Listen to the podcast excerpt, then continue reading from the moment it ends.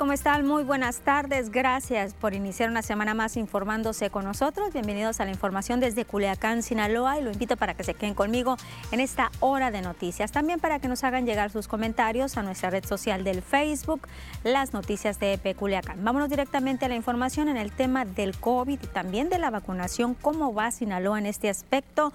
Pues el secretario de Salud, Héctor Melesio Cuenojeda, en la conferencia La Semanera del gobernador Rocha Moya, señaló que el Estado registra una tendencia a la baja, al igual que en el número de funciones que se registran día con día por COVID. Mencionó que en estos momentos la vacunación ha sido un aliciente para disminuir las muertes por coronavirus. Un ejemplo de ello fue que el día domingo, el 7 de noviembre, no se registraron muertes por este padecimiento.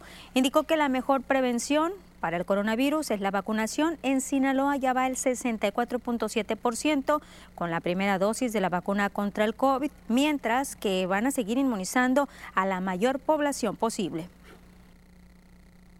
Y se están tomando medidas para ir, si es necesario, hasta la sindicatura, las comisarías, para ir, ir y buscar a la gente, buscar a la gente, por instrucción del gobernador, para que haya el mayor número de vacunados posibles. A eso le tenemos que apostar, ya que en este momento hay brotes en otros lugares del mundo y los brotes que se dan sobre todo es por el escepticismo que existe de parte de la gente vacunada.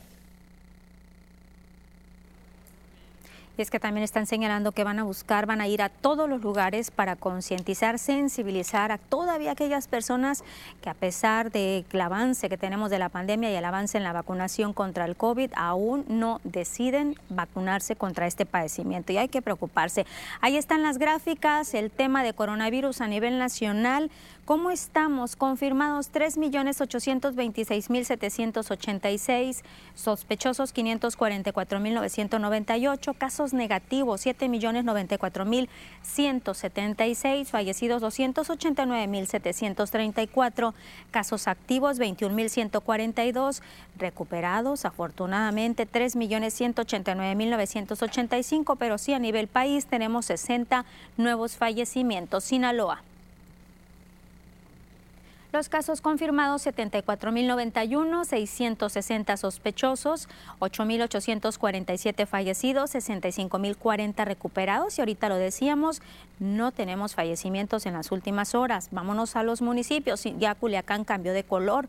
Casos activos 204, 28 en Ahome, 3 en Angostura, 0 en Badiraguato, 1 en Concordia, 0 Cozalá, 76 en Culiacán, baja el número, 1 en Choix, 4 Elotas, 0 Escuinapa, 3 en Nabolato, 5 en Sinaloa, 0 en San Ignacio, 10 Salvador Alvarado, también baja el número ahí en ese municipio, 1 en El Rosario, 0 Mocorito, 20 en Mazatlán, 37 en Guasave y 15 en El Fuerte. Y la Universidad Autónoma de Sinaloa siempre nos ha puesto un ejemplo en cuanto a la organización de estos comités de salud que tienen en las diferentes unidades académicas en este tema del COVID.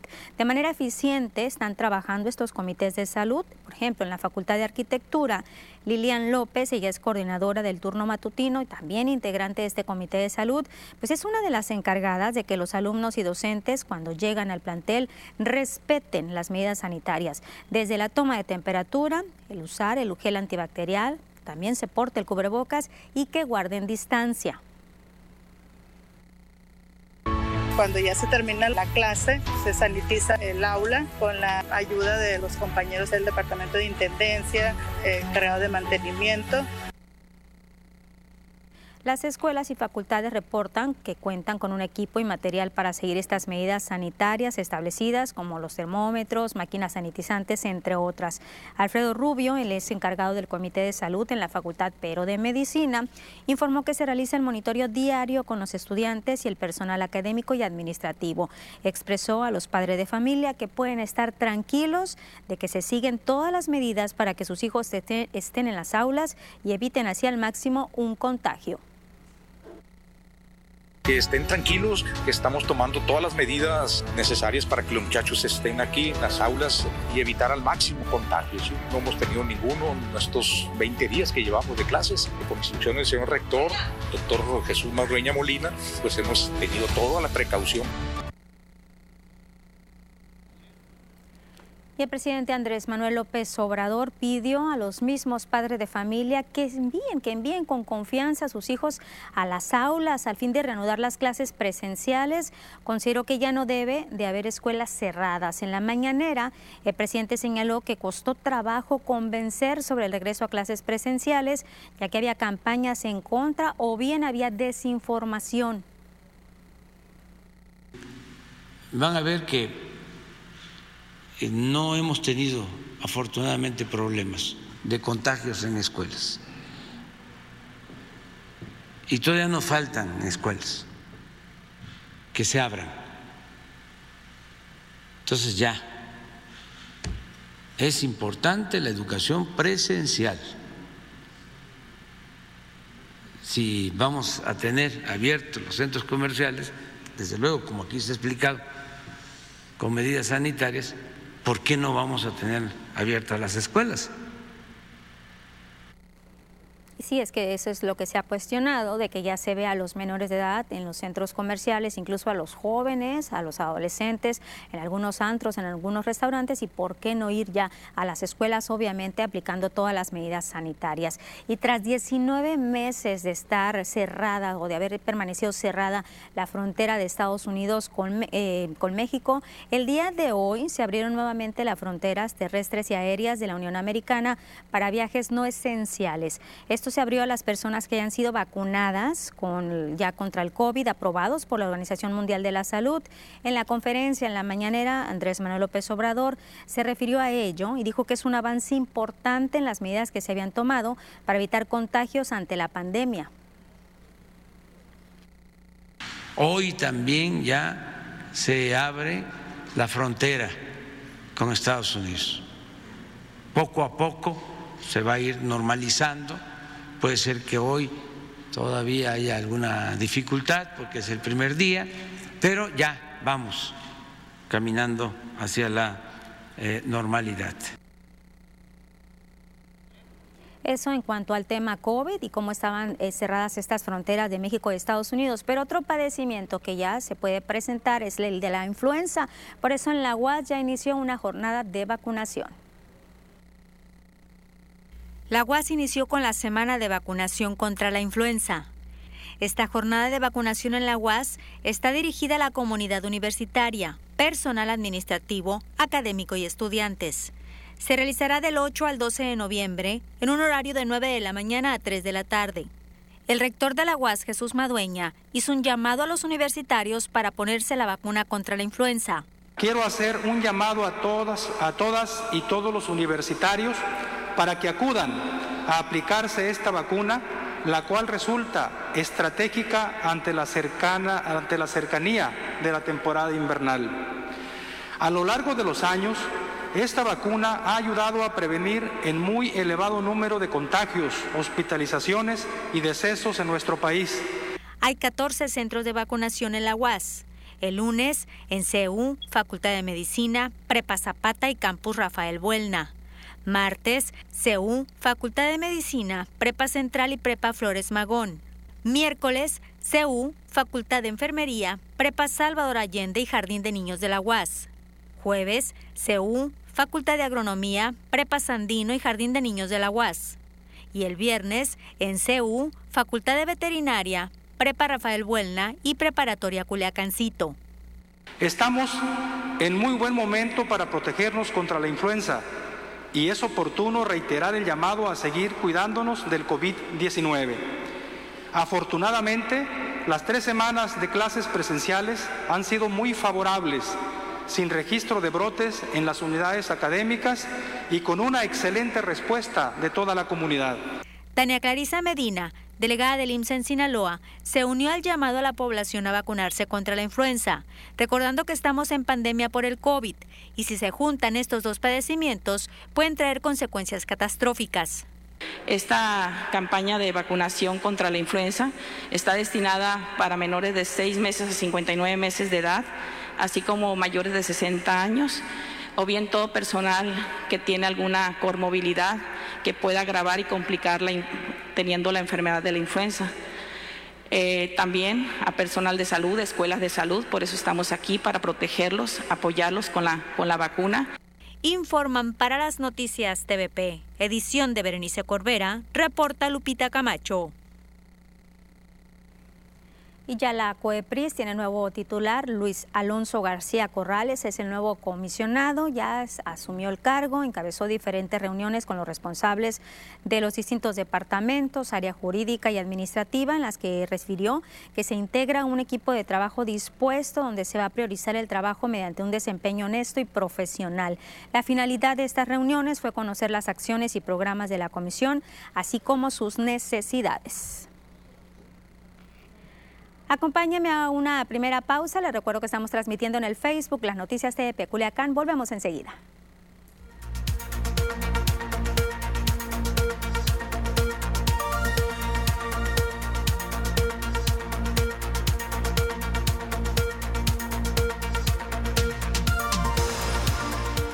Nuestros amigos del Facebook, ¿cómo están? ¿Cómo les fue el fin de semana? Cuéntenme qué hicieron. Mario Martínez dice, hola, buenas tardes Lupita, feliz inicio de semana, saludos desde Villajuárez. ¿Cómo están Mario allá en Villajuárez? ¿Cómo la están pasando?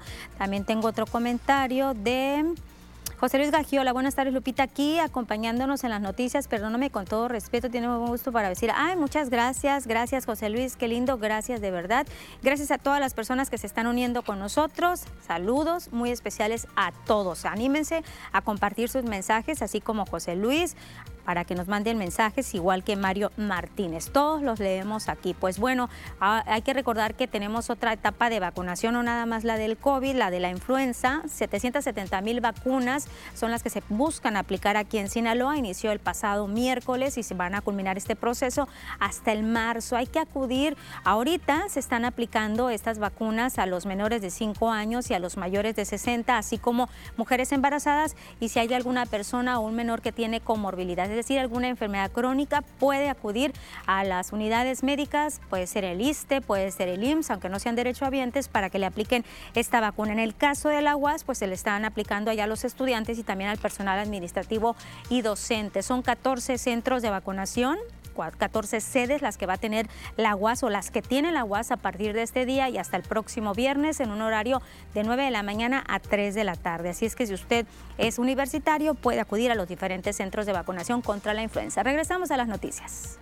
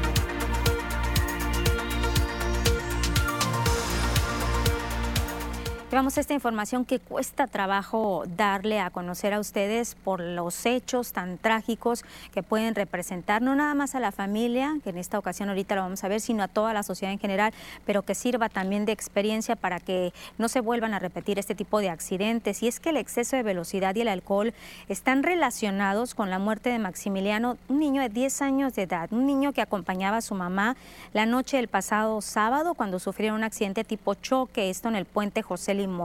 Pánfilo Díaz, director de la Unidad de Vialidad y Tránsito en Culiacán, confirmó la detención de una persona de 26 años que conducía bajo los influjos del alcohol. Explicó que el conductor de este automóvil Vento, al viajar a exceso de velocidad, se impactó con el auto en donde iba Maximiliano y su mamá, girando por más de 17 metros hasta caer al río aquí, al río Culiacán. Un automóvil Vento con un Volkswagen, ¿no? Lamentablemente hay un fallecido, un menor de 10 años. ¿no? El vento circulaba con dirección al norte por el carril izquierdo la, señora, va subiendo el puente, viene de Malecón, sube el puente para tomar también al norte. Lamentablemente viene conduciendo el vento a velocidad moderada, ¿no? Viene de grado 1 de alcohol la persona, es una persona de 26 años de edad, ¿no? Lamentablemente la persona femenino que yo iba circulando un Jetta, quiere tomar el carril izquierdo, pero con el exceso de velocidad que venía la persona choca por un vértice en la parte trasera. Bueno, pues un vértice esquina esquina, dijéramos, para que entiendan, y hacen perder el control.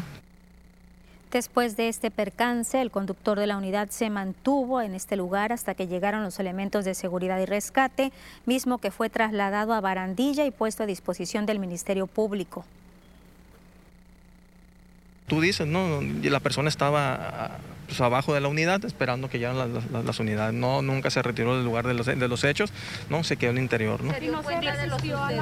Mande. ¿Se dio cuenta de lo sucedido? Sí, sí, sí, la declaración que dio la, persona, ¿no? Y base a la investigación y, y, conocimiento que tienen los elementos de tránsito, pusieron la investigación del hecho de tránsito, ya hicimos el parte y el parte se puede, en ese mismo, en este mismo rato, ese mismo día, se pasa al Ministerio Público, ya el Ministerio Público de tramitación común, él, lo continúa, ¿no? Ahí.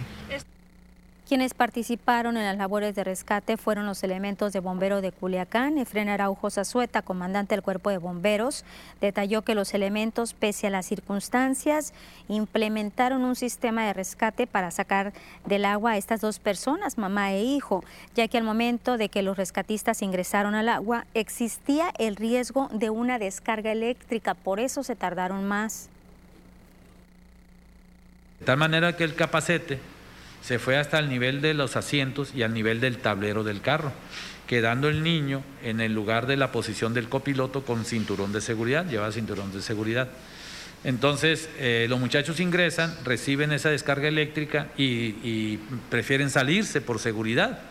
Y uno de ellos incluso solicitó apoyo de los demás porque sí sintió la descarga algo fuerte.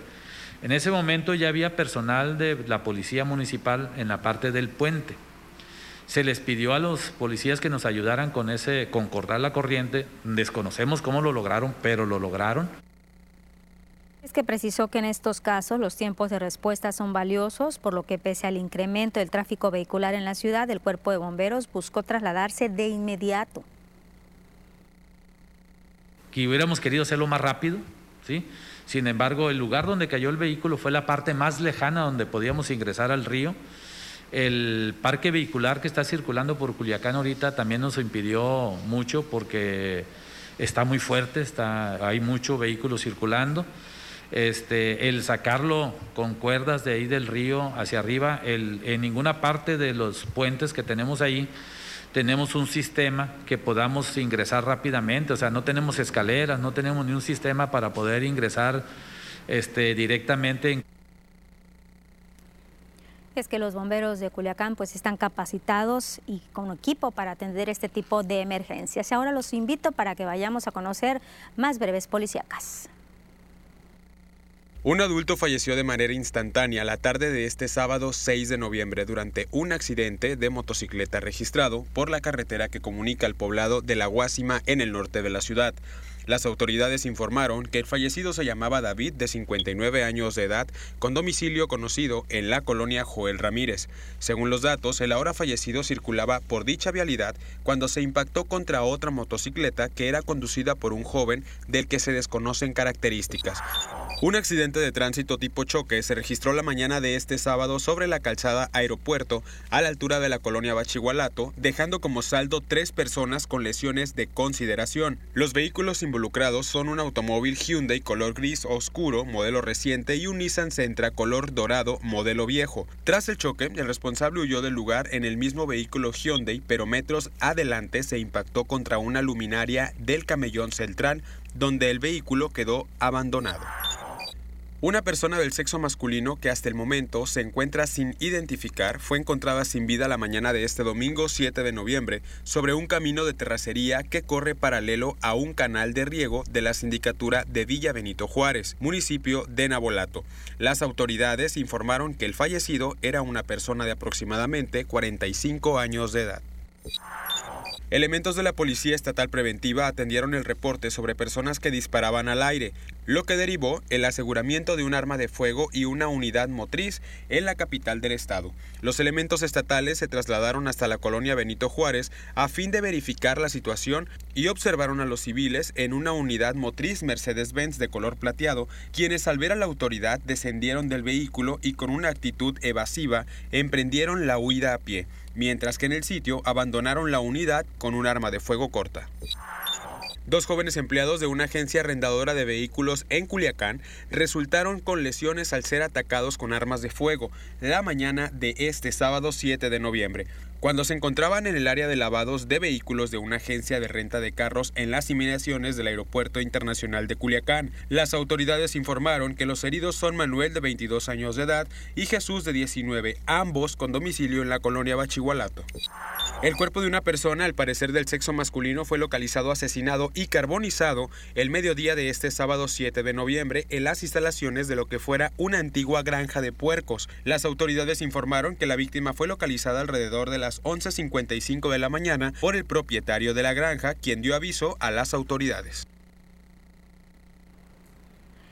Y cambiando de tema, pues ya inició la semanera, tal como lo había dado a conocer el gobernador Rubén Rocha Moya, de que iba a iniciar con estas conferencias cada semana. Pues hoy fue la primera en Palacio de Gobierno. Ahí Rubén Rocha Moya realizó su primera conferencia de prensa semanal, la semanera, donde abordará temas de interés y avances en su administración. De los temas prioritarios, hoy dio a conocer que en atención a los colectivos de búsqueda va a construir tres panteones ministeriales para colocar los restos de desaparecidos que son localizados por diferentes colectivos. Estos serán construidos en reservas territoriales con las que cuenta gobierno del estado. Se van a construir en las tres principales ciudades del estado, en Culiacán, en Los Mochis y Mazatlán. Los panteones este, destinados exclusivamente para el caso de eh, las personas que son halladas, encontradas, identificadas y finalmente inhumadas. Entonces vamos a, trabajar sobre tres panteones. La idea es que avanzamos eh, el 2022, por lo menos, eh, en la construcción de dos, los dos primeros.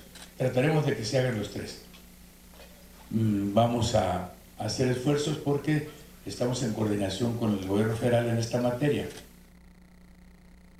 También en esta conferencia, la semanera habló de la deuda de 3 mil millones de pesos que mantiene el gobierno del estado con el Instituto de Pensiones de Sinaloa, la cual señala es una deuda heredada a corto plazo. Explicó que desde la primera quincena de su administración, todas las retenciones de los trabajadores se entregarán al IPES en lugar de destinar esos recursos al flujo operativo, como se hizo en el pasado. Por otra parte, de acuerdo con las posibilidades financieras, se harán aportaciones adicionales para reducir esa deuda, mientras que la deuda a largo plazo que recibió es de poco más de 5 mil millones de pesos, la cual consideró manejable. De a conocer que se va a continuar con obras importantes para el beneficio de los sinaloenses. Vamos a, continuar las obras y este, mm, no son muchas, eh, no tengo el dato todavía, pero ya este, lo estamos eh, eh, recogiendo para eh, eh, presentarles una información quizá la próxima semana. Y referente a estos panteones que se comprometió el mismo gobernador Rubén Rocha con este colectivo, con estos grupos de personas que buscan a sus familiares desaparecidos, pues el alcalde de Culiacán, Jesús Estrada, señala que no tienen ellos algún terreno para donar y tampoco recursos para comprar, para adquirir un terreno. No tenemos un predio para donar Sabemos que hay que hacer un panteón forense. Creo que había presupuesto del Estado para eso, eh, o de la Federación, pero sí es necesario hacerlo. Lo que sé es que en los panteones del municipio hay muchas personas no identificadas, enterradas, y probablemente en esos lugares otras personas sean de las que andan buscando. Elementos de la Secretaría de la Defensa Nacional, en coordinación con personal de Pemex, localizaron 10 tomas clandestinas de ductos de hidrocarburos en la colonia obrera, esto en Mazatlán. A través de un comunicado, la Sedena dio a conocer este hallazgo que ya se encuentra bajo resguardo de las autoridades federales. Desde muy temprano se observó un despliegue de elementos militares a las afueras de este inmueble, donde se detectaron estas tomas clandestinas. 10 tomas clandestinas en la colonia obrera, en Mazatlán. Y la titular de la Secretaría de la Mujer, Tere Guerra, dio a conocer que ya se realizó un diagnóstico sobre la situación de violencia que existe en Sinaloa, misma que buscan erradicar. Indicó que son cinco los municipios con mayor incidencia de violencia contra las mujeres. Culiacán encabeza la lista. Le sigue Mazatlán, Ahome, Guasave y Nabolato. Además, se han identificado sindicaturas con mayor incidencia en el caso de Culiacán, Costa Rica y en Nabolato, Villa Juárez. La idea es fortalecer las redes interinstitucionales para, desde el arranque de este gobierno, como lo ha dicho el gobernador, mandar el mensaje que en este gobierno hay un compromiso serio para combatir la violencia contra las mujeres y actuar congruentemente en ese sentido. Es que buscan desplegar estrategias de prevención para evitar que repunte la violencia contra las mujeres, dando resultados, así lo aseguró Tere Guerra. Y también este, fortaleciendo aquellas áreas donde hay mayor incidencia de violencia contra mujeres para evitar que nos reboten y, sigan aumentando, vamos a decir, la incidencia delictiva que como vieron, las mujeres que denuncian violencia familiar, pues el año pasado cerró con más de 4.000, ahora ya llevan más de 3.500, entonces es una estadística bastante alta, alarmante, a pesar de que el número de feminicidios ha ido ligeramente a la baja, eso no permite que bajemos la guardia y habló sobre esta fiesta que se realizó en Culiacán con alusión a los feminicidios. Señaló que el lugar donde se hizo esta fiesta ya fue clausurado. Que claramente establece que es un delito en la entidad hacer apología del delito y en este caso hacer apología del feminicidio si era provisional, así tendría que ser provisional porque también se tiene que dar respeto a la garantía de defensa y por lo tanto los propietarios se van a personar y van a hacer valer sus derechos. Es un tema de derecho administrativo que tienen que darle de alguna manera este curso a, voz, a la voz de quienes están afectados.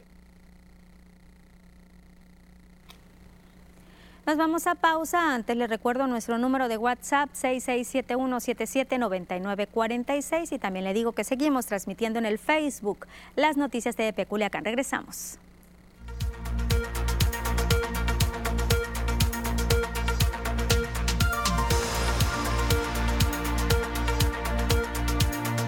Comentarios en el Facebook. Rolando Hernández Ruiz dice, Lupita, buenas tardes y los rezagados para COVID. Hasta donde se ha dado a conocer ahorita se están aplicando vacunas para estas personas menores de edad con comorbilidades. Estas personas que están, tienen alguna enfermedad o condición vulnerable se están aplicando, pero en cuanto tengamos ya más información, con mucho gusto las compartiremos a ustedes. Jesús Aarón Polanco dice, ese barandal o protección Puente Lomaya ya no no resiste, ya es necesario pongan una buena protección porque si una bicicleta se estrella también se derriba. Tengo entendido que en este punto, no sé si sea el mismo lugar donde se registró un accidente hace tiempo, no estaba el barandal, pero sí es algo que se ha cuestionado mucho el tipo de barandal y que si están soportando, si pueden soportar o no un accidente. Ya vemos lamentable un jovencito de 26 años, cómo está cambiándole su vida y obviamente qué decir de esta familia que pierde a este menor de 10 años por imprudencia, el alcohol y el exceso de velocidad. Berta Chávez, buenas tardes, buen inicio de semana y muchas bendiciones a todos los sinaloenses. Lupita, gracias hermosa por lo que me dice. Everardo Antonio Zuna dice, el canal de Chulavista, Alfo López Mateos, que lo hagan más ancho. Perfecto, lo hacemos este comentario. A las autoridades dice Berta Chávez, excelente para la doctora Tere Guerra sancionar a los que hicieron el evento a la apología de género a las mujeres. Vamos a regresar a las noticias. Ahorita vuelvo al Facebook, no se me desesperen.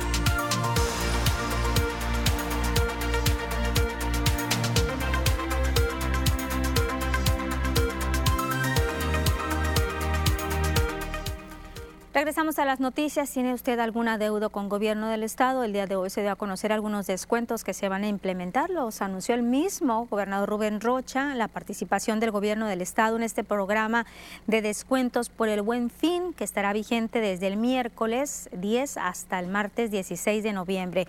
El director del Servicio de Administración Tributaria del estado de Sinaloa, Oscar Luis López, informó que va dirigido a un padrón de 50 mil contribuyentes que mantienen rezago en el pago de algunos de los diversos trámites vehiculares. Los descuentos, le digo de cuántos son, 75% para multas, recargos honorarios y gastos en los trámites de refrendo anual vehicular, la tarjeta de circulación en la calcomanía, pues el canje de placas vehiculares a alta de nuevas placas, además de un 50% de descuento en la expedición de licencias de conducir. Se invitó a los contribuyentes a pagar a través del portal de internet www.ciudadanos.sinaloa.gov.mx, donde además podrán aprovechar las facilidades de pago en 3, 6 y 9 meses sin intereses. Se estima que el ahorro por los descuentos para los contribuyentes alcance la cifra de 50 millones de pesos en conjunto. Y por este mismo programa del Buen Fin, pues hay que llevar a cabo, hay que implementar un operativo, un operativo de seguridad, sobre todo en el sector comercio. Ya lo están alistando, poniendo los últimos detalles. Será a partir de este viernes cuando inicie este operativo.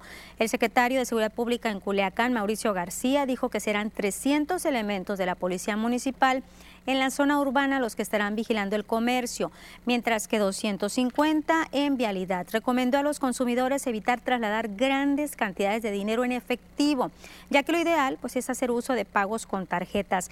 De ser víctimas de asalto o robo, hay que llamar al 911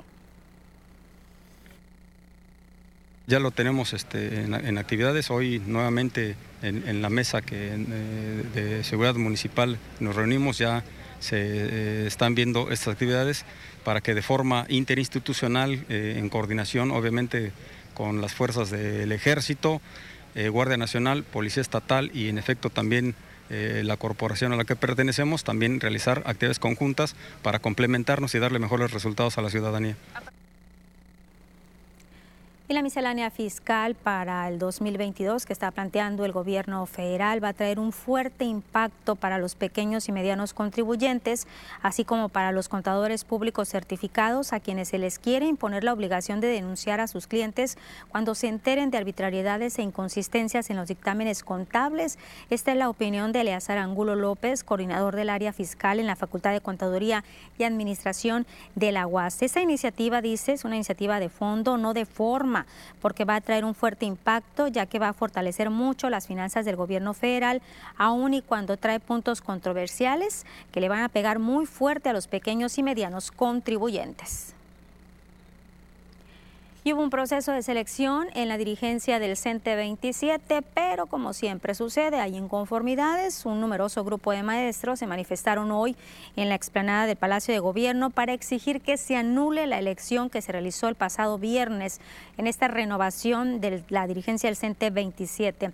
Acusaron que hubo fraude en el proceso, la intromisión del Comité Nacional del Sindicato para favorecer a la planilla oficial entre las anomalías que señalaron es que se manipularon los padrones y a una buena cantidad de trabajadores se les impidió votar. La elección tuvo apenas un 45% de participación, además que se aseguran que se utilizaron recursos del sindicato, también de la CEPIC, para promover a la planilla naranja, que resultó favorecida. Es muy vergonzante que el proceso en comento fue manipulado y orientado a favorecer de manera descarada y burda a la denominada planilla oficial, entre paréntesis, naranja. Manipularon los padrones de la elección rasurándolos. No se dieron a conocer las boletas de elección ante esta serie de irregularidades que expusieron han tomado la decisión de impugnar el proceso, le han solicitado al gobernador el no reconocimiento de ninguna dirigencia sindical del CENTE 27 hasta que las autoridades electorales emitan una resolución a este recurso. Por lo pronto, se tiene previsto que el día de mañana rinda protesta a Genaro Torresillas, el virtual ganador de la elección, acto donde ya anunciaron que habrá manifestaciones por parte de las planillas que están inconformes. Impugnar el proceso y llevarlo a la judicialización, por lo que solicitamos respetuosamente, señor gobernador, se nos dé el espacio de el no reconocimiento, de el no reconocimiento a ninguna dirigencia sindical en tanto que el proceso no sea determinado por el Tribunal Federal de Conciliación. Ahí está la advertencia entonces de manifestaciones el día de mañana. Y es momento ahora de conocer los mensajes que nos llegan a través de nuestro número de WhatsApp. Aparece en pantalla 6671779946. Como siempre, le agradecemos mucho la confianza que nos brinda a todo el equipo de las noticias para que nosotros pues canalicemos todos los mensajes que nos llegan como los siguientes, donde nos están compartiendo una fotografía. Primero dice un saludo para todos, hacen un gran equipo, muchas gracias para retomar, eh, reportar esta lámpara lámpara, la lámpara que vemos o lo oscuro que vemos, que tiene mucho tiempo que no prende, está por la calle cerrada 18 de octubre, a una cuadra de la Cloutier en la colonia Francisco y Madero. Gracias y que tengan un buen día. Gracias a ustedes. Pues sí, ahí vemos la oscuridad. Es una lámpara, repito, calle cerrada 18 de octubre, a una, cuadro del, a una cuadra de la Maquio Cloutier. Otro comentario, le pedimos por favor hagan llegar esta denuncia a las autoridades para que nos limpien el arroyo que pasa por el fraccionamiento Chula Vista que lleva aguas negras y ya no se soporta el mal olor. Gracias.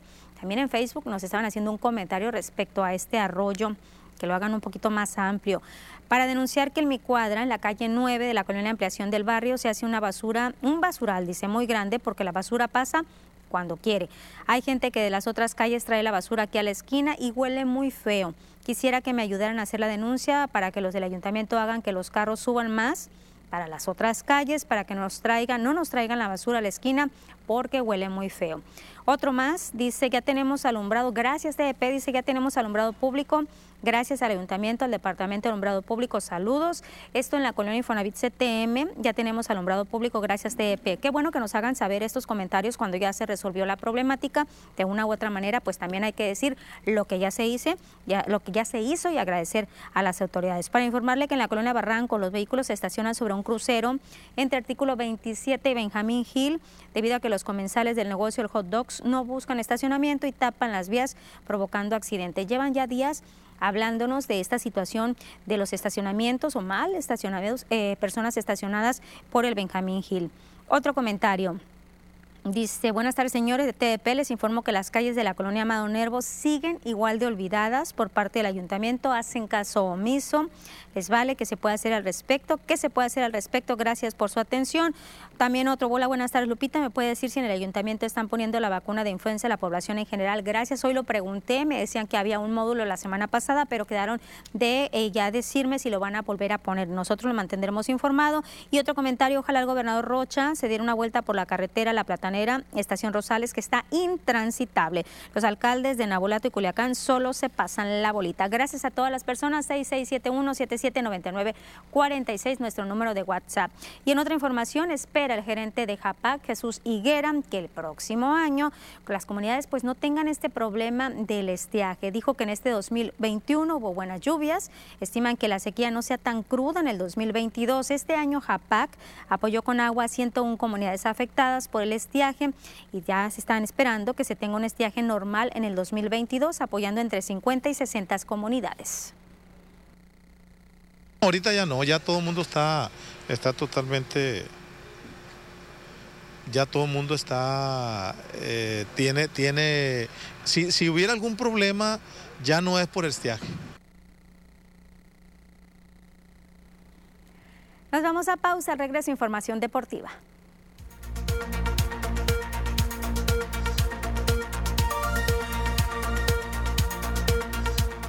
Pues bien, decirles que en referente a la pregunta que nos hacían si estaba un módulo de vacunación contra la influenza en el ayuntamiento, me comuniqué al área de, de, comunicación vaya del ayuntamiento de Culiacán y me estaban reportando que sí había un módulo la semana pasada, pero que ahorita no lo tienen. Entonces quedaron de confirmarme si lo van a poner de nueva cuenta. Yo les aviso, los mantendremos informados a través de las diferentes emisiones de las noticias. Magdani Ledesma, hola Lupita, saludos, tengo mucho que no la miraba, ya aparecí, yo estoy aquí, bienvenido Magdani Y bienvenido de nueva cuenta.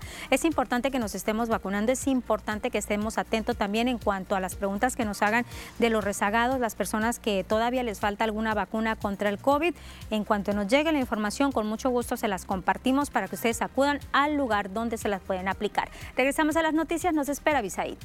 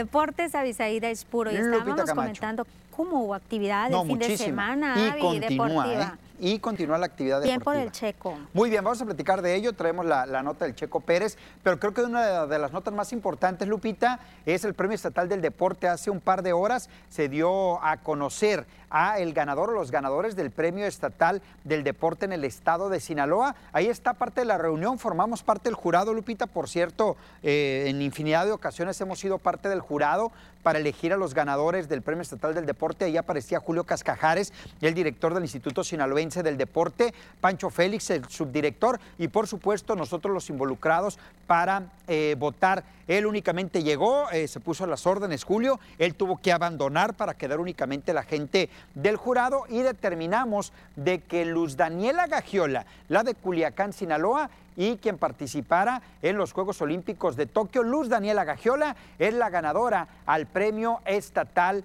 del Deporte en el estado de Sinaloa. Luz Daniela Gagiola participó en los Juegos Olímpicos, lo hizo muy bien y me parece que es merecido el premio para Luz Daniela como la deportista convencional. Como entrenador convencional eh, queda Jorge Wimolinet, el entrenador de pesas, entrenador de Jorge Adán Cárdenas, que también fue, fue perdón, a los Juegos Olímpicos. Y en el eh, eh, deporte paralímpico, el ganador al Premio Estatal del Deporte es Juan Diego García, el de Taekwondo. Él se lleva el Premio Estatal del Deporte y pues como no, Lupita se ganó medalla de oro en los Juegos de Tokio 2020. Bien merecido el reconocimiento para todos ellos. Ahorita, fíjate, a las 2.30 2.30, 3 de la tarde, de aquí vamos para allá. Está programado una reunión con ellos para eh, pues informarles que son los ganadores y por supuesto decirles qué es lo que viene. Es una cantidad de dinero en efectivo, te la debo de momento, no sé cuánto vaya a ser, siempre ha sido y su reconocimiento, por supuesto. Te digo que,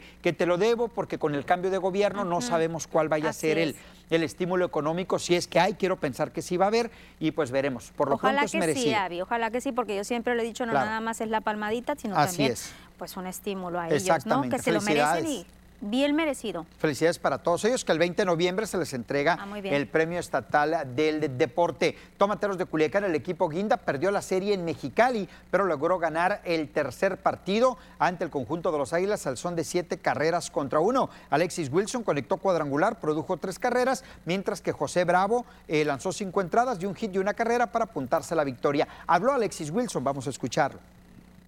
Gracias a Dios que sacamos la, victoria el día de hoy y pues bueno, tratando de, cerrar fuerte esta primera vuelta. Eh, escalar lo más posible el stand y pues gracias a Dios este pude pues, lograr un buen contacto y pues bueno, gracias, gracias a Dios por el honor. Vámonos con el standing de la Liga Mexicana del Pacífico de Béisbol. Queda una serie para que concluya la primera vuelta y los Mayos de Navojoa son líderes. Viene Guasave, Culiacán, Yaquis y Charros están empatados. Naranjeros, Sultanes, Venados, Águilas y Cañeros. Nadie los va a sacar del último lugar. Mazatlán FC cayó ante las Chivas Rayadas del Guadalajara, un gol contra cero, y con esto y combinado los resultados de fin de semana, el Mazatlán se quedó con las ganas de clasificar a la siguiente ronda. Y sí, aunque usted no lo, no lo crea, Guadalajara uno de los llamados más grandes del fútbol mexicano, así festejó que terminó en el onceavo lugar rumbo a la siguiente ronda. No tiene vergüenza el equipo de Guadalajara, pero bueno, mientras sea mediocre el sistema de competencia, Chivas avanza en el lugar número 11 a la siguiente ronda. Vamos a ver qué dijo Beñat San José.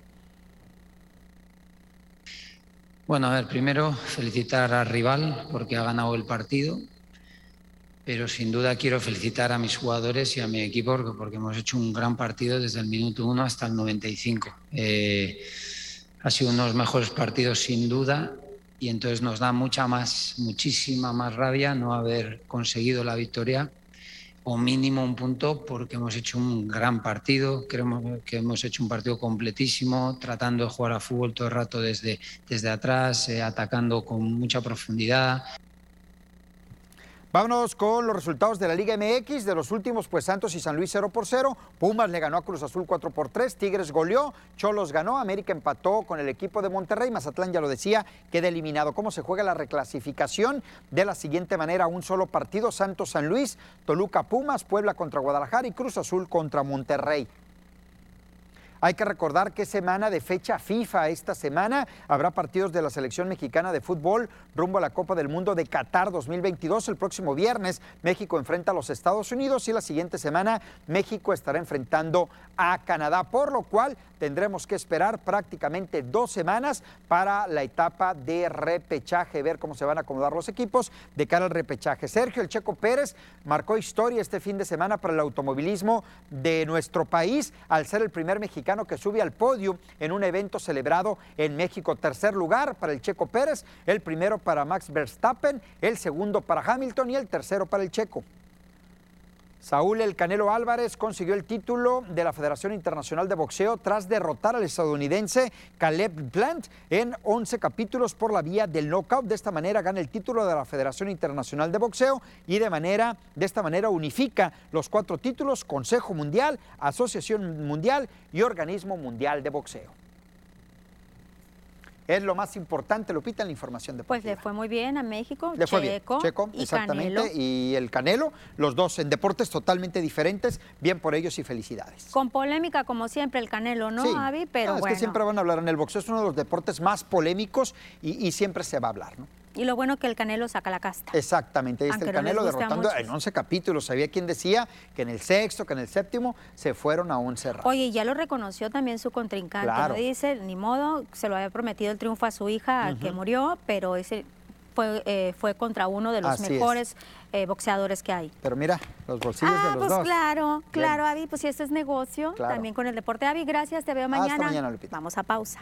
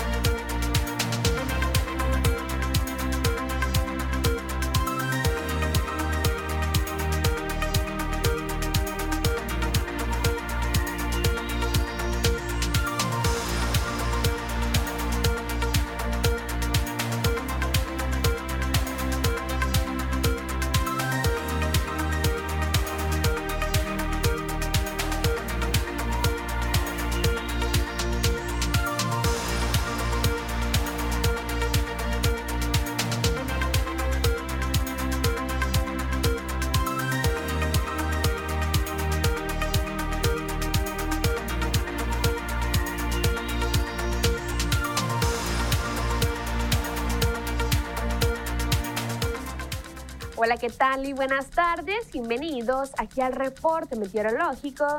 Qué gusto acompañarlos en esta tarde. Ya de lunes comenzamos con la semana y damos inicio con el mapa nacional para conocer las temperaturas actuales en algunos puntos importantes del país, comenzando en la frontera en Tijuana. El día de hoy se mantiene despejado con 20 grados. La Paz tenemos condición de cielo totalmente despejada con 31 grados. Guadalajara se mantiene con 26, Ciudad de México con 22 y Acapulco con 29 grados. Pasamos a conocer las temperaturas actuales en nuestro estado, en Sinaloa y qué tenemos para el resto de la semana, comenzando en el puerto de Mazatlán. Aquí tenemos una semana muy despejada, las máximas que van a variar entre los 29 y los 30 grados. Ya en el sector de la capital en Culiacán, el día de hoy se mantiene con 35 grados y se mantiene como máxima para el día de mañana con cielos despejados y las mínimas ya agradables que van a variar entre los 16 y los 18 grados en la capital. Ya en el sector de Guamúchil, igual tenemos una semana muy soleada con máximas calurosas que van a llegar hasta los 35 grados el día de mañana. Ya en el sector de Guasave, actualmente se mantiene con cielos totalmente despejados y tenemos valores máximos de temperatura que van a variar entre los 32 y los 35 grados para el martes. Para finalizar, en el sector de los mochis, actualmente se mantiene con cielos despejados. Igual tenemos valores máximos de temperatura calurosos que van a variar entre los 31 y los 34 grados. Y a las mínimas, también agradables que van a llegar hasta los 14 grados para los mochis.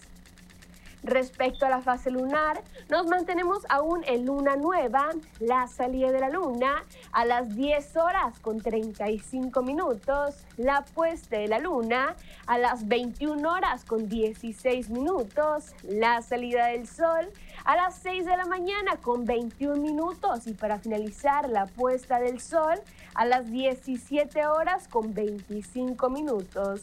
Hasta aquí el reporte meteorológico. Espero que tengan una excelente tarde.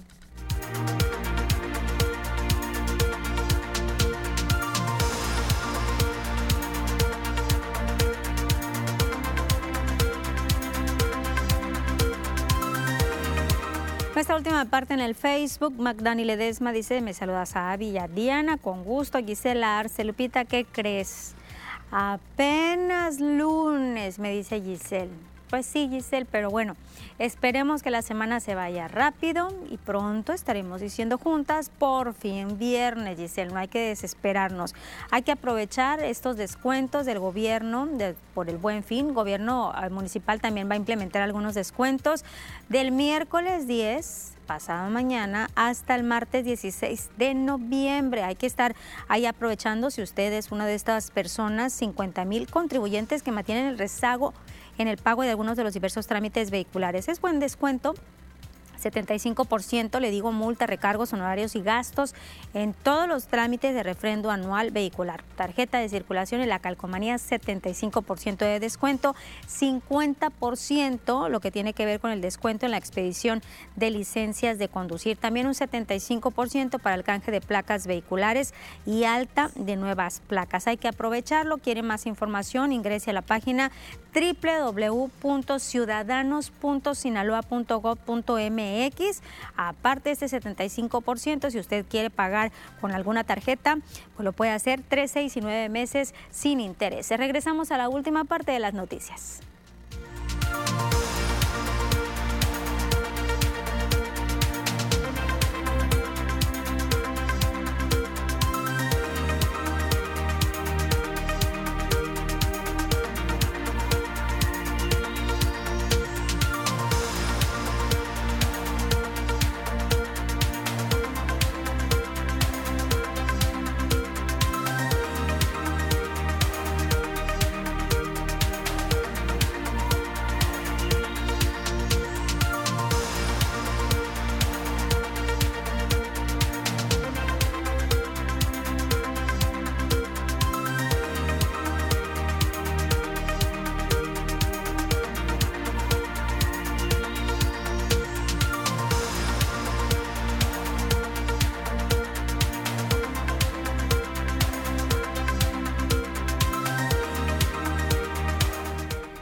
Regresamos para agradecerle su atención. Nos vemos el día de mañana a las 2 de la tarde y como siempre le digo, cuídese mucho.